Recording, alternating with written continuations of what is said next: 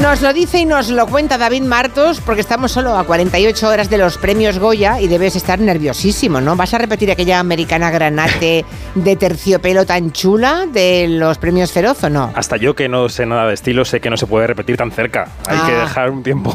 Hay que dejar que se olviden, ¿no? Exacto. Que descansa la retina de la gente. No, no, voy a llevar una pajarita bastante chula que me regalaron en mi cumpleaños. Y oye, ante la duda, traje negro, camisa blanca. Traje negro, camisa blanca y pajarita que creo que creo que es como lila, así moradita, lila, sí. Ah, qué un mono. poquito. Bueno, no, no, no, no, una cosa más discreta. Vale. Ya Lavanda, sa- diría yo. Ya saben que ustedes pueden ser críticas y críticos de cine y de series también. Pueden dejarnos un mensaje en el 638-442-081 y nos pueden contar de paso que están viendo, que han visto, que les ha gustado, qué es lo que nos recomiendan que no perdamos el tiempo viendo. En fin, ya saben. El sábado es la gala de los Goya en Valladolid, es la edición 38. Ya saben que los presentadores se ha promocionado muchísimo, son Ana Belén y los Javis. Sí. Y estarás en Valladolid, supongo, David. Sí, sí, sí. Buena parte del equipo de Quinótico va a estar allí en Valladolid. Haremos una retransmisión en directo toda la tarde del sábado de la Alfombra Roja, desde las seis y media más o menos en YouTube, eh, en directo, en el YouTube de Quinótico. Y haremos quiniela, hablaremos con las estrellas, en fin, despidi- despidiendo ya este sábado una temporada de premios española que ha sido muy larga y muy intensa, ¿no? Bueno, ya hablando de, mm, eh, de porras, Sí. Tendrás que adelantarnos la tuya para Pues los Goya que- de este año. Ya, es que es un año muy abierto, ¿eh? en muchas categorías. Hay algunas que, que sí que parece que tienen claros favoritos. Actor y actriz parece que son claras. David Verdaguer parece que puede ganar por Saben Aquel, por el papel de Eugenio. Eh, Malena Alterio puede ganar por mm, que, nadie- que nadie duerma, eh, el, el premio a mejor actriz. Estos sí que parece que están bastante hechos, pero hay otras categorías muy abiertas. Mejor película, mejor dirección. Ahora queremos hablar con una nominada, ¿no? Están Sí. muy abiertas. Lo que puedo aventurar es que por número de estatuillas yo creo que es difícil que nadie arrebate la victoria a Bayona, ¿no? Con la Sociedad de la Nieve, porque parece que va a arrasar en las categorías técnicas, eh, en todas las que tienen que ver con cómo está hecha esa película, Mm. que es brutal. Pero ¿quién se va a llevar mejor película? Pues podría ser él, podría ser 20.000 especies de abejas, como en Los Feroz y en Los Forqué, o podría ser Cerrar los Ojos de Víctor Erice, como pasó en Los Carmen de Andalucía el pasado fin de semana. Así que veremos. En esa categoría, por cierto, la de mejor dirección que mencionaba ahora David Martos, además de Bayona y Erice, también están nominados Isabel Cochet, David Trueba y Elena Martín, que es la directora de Creatura. La peli tiene cuatro nominaciones a los Goya, pero es que además este domingo pasado, en los premios Gaudí de la Academia de, de Cataluña, arrasó. Así que vamos a hablar con ella, con Elena. ¿Cómo estás, Elena Martín? Hola, buenas tardes, muy bien. Enhorabuena por los Gaudí, ¿eh? Seis estatuillas te llevaste el domingo, entre ellas la de mejor película, mejor dirección, mejor montaje. Yo no sé si esperabas este carro de cariño por parte de la Academia del Cine Catalán. A ver, es que en el momento en que nos dijeron cuántas nominaciones teníamos, ya estábamos, eh, ya nos dábamos por celebradas. O sea, fue, fue muy bonito, es muy bonito recibir este, este reconocimiento de la gente del sector.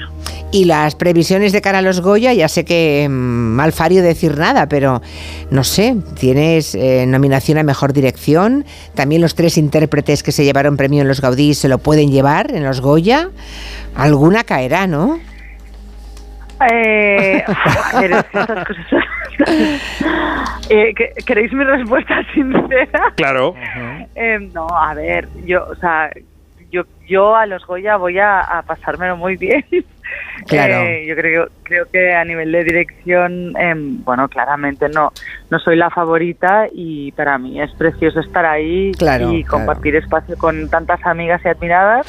Eh, luego mis actores, yo se lo, se bueno, yo les daría los Goya a ellos porque me parecen increíbles. Pero de, ya de Eh, entrada, estar, en la- estar con la pantalla partida con esas personas del cine ya está muy bien, ¿no? Claro. Bueno, además es un logro, Sí, sí. es un logro que haya llegado hasta la temporada de premios, una película que habla con muchísima libertad del deseo femenino. Eh, habla del deseo femenino desde la infancia y, desde la- y, y durante la adolescencia. Y en el discurso en los Gaudí, eh, dijo Elena Martín que todos los problemas que nos ha ocasionado a las mujeres a lo largo de la historia, eh, nuestro deseo sexual, lo hemos solucionado callándonos, ¿no? Con el silencio, pues ya era hora de romperlo. Mm, Sí, eh, lo que dije en los Gaudí, por una parte hace referencia a lo que comentas y por otro lado también al silencio de los demás. O sea, eh, evidentemente nosotras eh, contando nuestras historias estamos rompiendo también una dinámica histórica, pero luego también hacía referencia a lo que habla la peli, ¿no? Que al final hacer ver que no existe algo que existe eh, es reprimirlo, ¿no? Y es quitarle ese lugar que, que le pertenece. Y me refería al silencio de en torno a la sexualidad, en torno al deseo, en torno a cómo acompañarlo, cómo cuidarlo, el silencio en torno al abuso, eh, pero a la vez la amenaza del abuso que se usa para controlar, ¿no? Este deseo.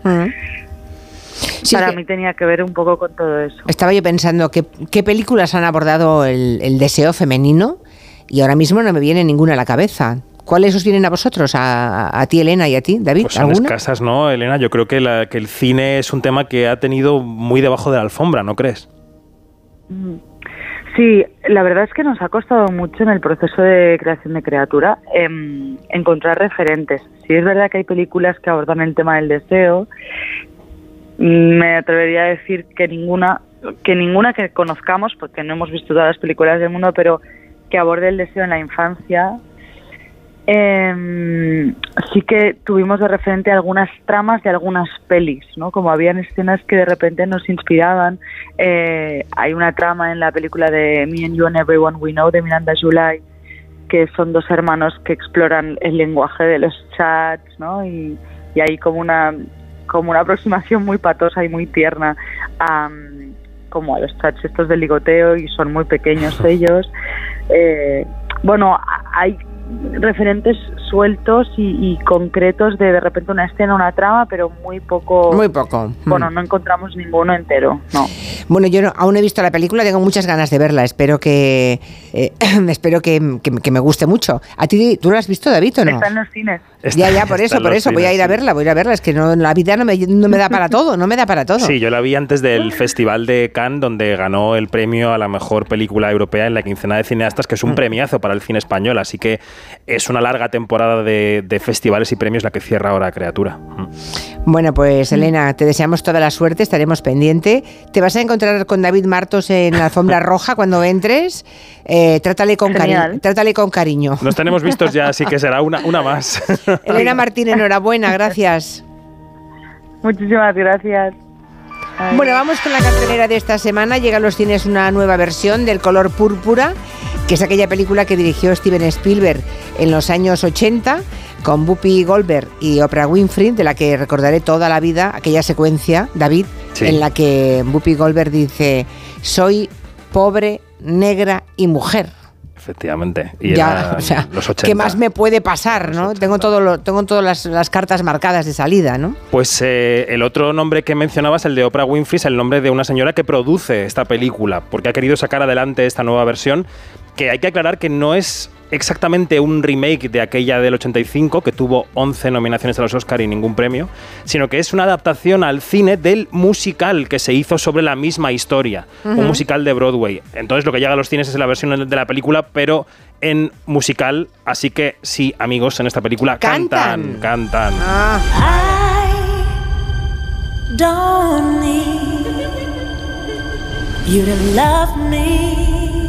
Buenas tardes. Necesito una mujer. Aunque tengamos que separarnos, tú y yo somos un solo corazón.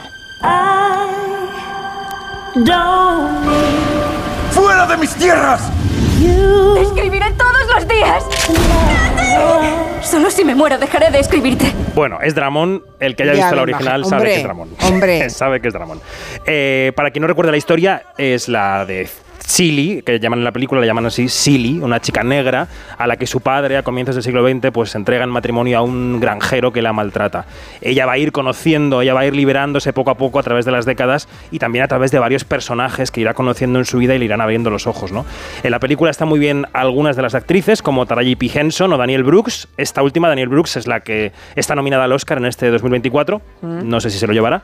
Em, quizá este número de nominaciones ha bajado tanto de 11 a 1 porque la película a mí me parece un poco soporífera. Ya. se hace larguísima. O sea, en comparación con la versión de Spielberg.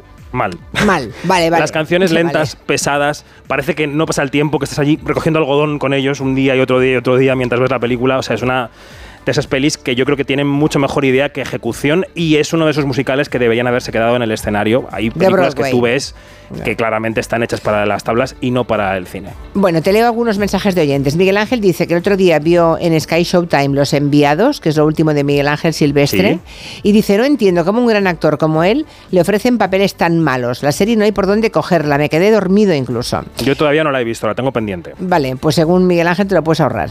Vale, Dice la Gatraca que ayer vio Robot Dreams, Ajá. Robot Dreams, que le pareció muy bonita y que merecía mucho más tiempo en las salas, que también le gustó mucho 20.000 especies de abejas y que tanto Sofía Otero como Patricia López Arnaiz se pueden llevar un Goya tranquilamente. Bueno, Sofía Otero no, porque Sofía es niña. Otero no, y porque en es España niña. no se puede. claro. Efectivamente, pero mañana parece que va a entregar premio, bueno, el sábado en la gala de los Goya. Parece que la han reclutado como entregadora. Y Robot Dreams es la favorita para llevarse el premio de animación. Claro. Y también está nominada al Oscar, como sabéis. Y luego otro oyente eh, nos dice ah, que la semana pasada vio la película Los Colonos, eh, que es muy dura pero necesaria para dar visibilidad al colonialismo, colonialismo en Chile y al genocidio Selknam. Es buenísima esa película. Los Colonos, ¿sí? Felipe Galvez, sí. Estuvo muy poco tiempo en salas, seguramente se podrá pillar ya en alguna plataforma. Es una película muy lenta, pero muy descriptiva de cómo la civilización se ha comido en todas partes, también en Chile, a los pobladores originarios, a la gente que estaba allí antes de que llegara el hombre blanco. Mm. Y Los Colonos es una película que también da muestra de esto. Está muy, muy bien esa película. Muy bien, pues nada, tenían razón los oyentes, ¿ves? También hacen de críticos. Pues claro. Desde Venecia, que nos llevas hablando de la peli sobre el fundador de la marca Ferrari, Ay, que se llama ay, ay. Ferrari, Mm. y de su mujer, Laura, que mm, está interpretada por Penélope Cruz. Y dices que, y lo recuerdo, que si no fuera por Penélope Cruz, la película sería un naufragio. Sí, no, tienes buena memoria porque eso fue lo que dije. Es una película de época de esas que hace Hollywood sin ningún complejo. Eh, la dirige Michael Mann y entonces ¿qué hacen? Pues nos llevan a la Italia de los años 50 y colocan allí a Adam Driver como Enzo Ferrari, el fundador de la marca, y a Penélope Cruz como Laura Ferrari, que era su mujer. Y entonces ponen a estos dos actores a hablar eh, con acento italiano, pero en inglés. Entonces de repente hay un secundario que les dice, ma como, cualquier cosa en inglés, y ellos responden en inglés pero, o sea, el, el secundario habla en italiano, quiero decir, y ellos responden en inglés con acento italiano. O sea, una cosa muy de Uy. otro momento, ¿no? Ya. Eh, el taller que hemos traído es versión doblada porque, salvo Penélope Cruz, el resto no se salva del naufragio, vamos, ni de broma. La gente que vivía en ese entorno lo No, esta es sabía. Penélope. y cuando- Sí. El Tyler, el Tyler, que teníamos por ahí preparado. ¿Un tráiler? Espera, que a ver si nos hemos Bueno, no liado. pasa nada, si no sigo yo contando de qué va la Adam película. Driver ya hizo de Gucci, ¿no? Ahora de Ferrari. Sí, no, no, efe- efectivamente. Sí, sí, está abonado Está al- a la italianidad, efectivamente. Bueno, eh, en la película, básicamente, el señor Ferrari pasa por una crisis económica y la solución que encuentra es presentarse a un circuito automovilístico y de ahí empieza la leyenda de los Ferrari. ¿Qué ocurre? Esto es. Soy un deportista. O un competidor. Si te subes a uno de mis coches, te subes.